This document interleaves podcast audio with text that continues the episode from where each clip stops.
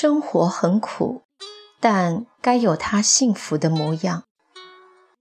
前两天，一个朋友忽然问我：“你买股票了吗？”我说：“没买啊，我可没有投机的天分，所以老老实实的过着清水煮菜的日子，不敢有发财的梦想。”他说：“这两天股票涨了。”我听得出他的言语中有抑制不住的喜悦之情。他说：“你不知道我这几年过的是什么日子？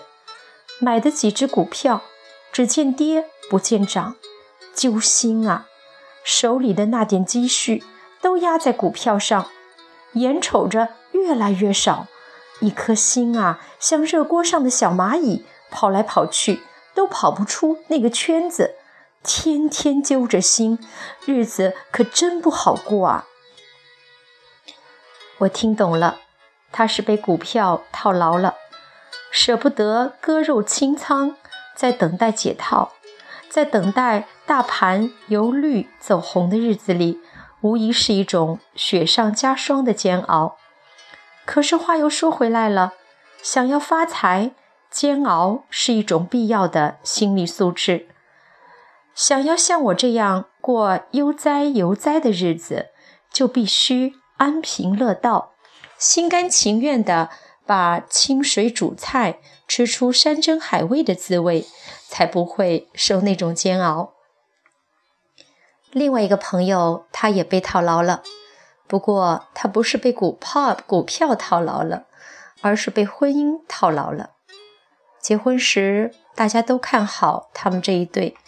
因为很般配，男人是穷点儿，但工作稳定，人很帅；女孩温婉贤淑，小家碧玉。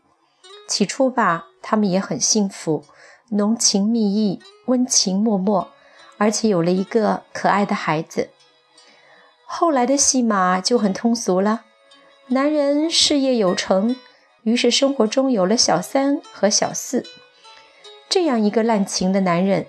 女人却舍不得割肉清仓，理由是：他穷的时候自己陪他挨着，现在他有钱了，自己拱手让出去，岂不是很傻？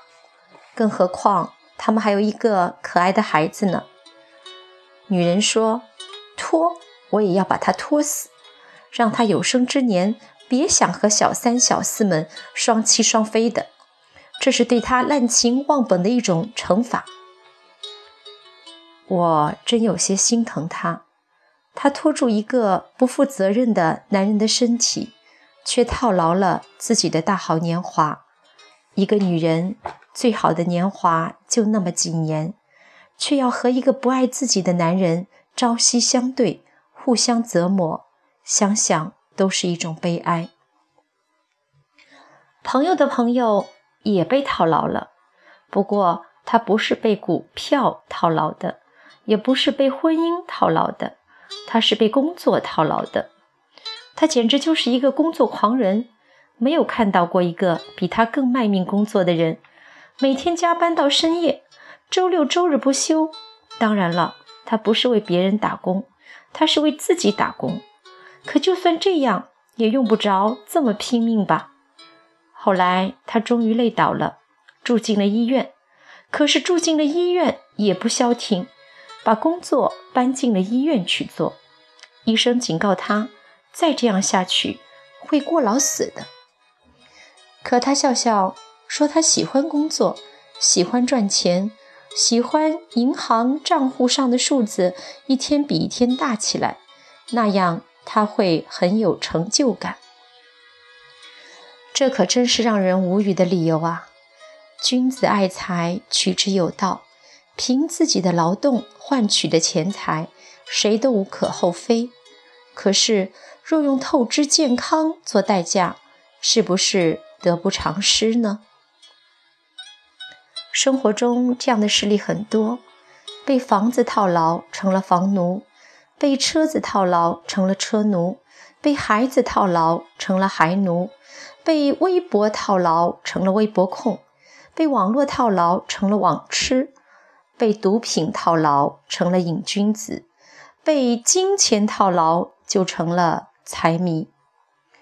生活中的很多事情需要自己去掌控，信马由缰，凭兴趣和爱好一时冲动而放纵，最终总是要被套牢的。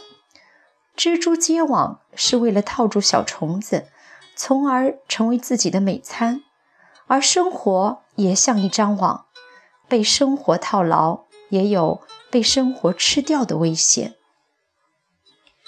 别被生活套牢，凡事适可而止，把握一个度。什么叫适可而止呢？比如有一杯水，若放一勺糖，水是甜的；若放十勺糖，水就变成苦的了。不信吗？不信试试。这是。最简单的道理，这就是度。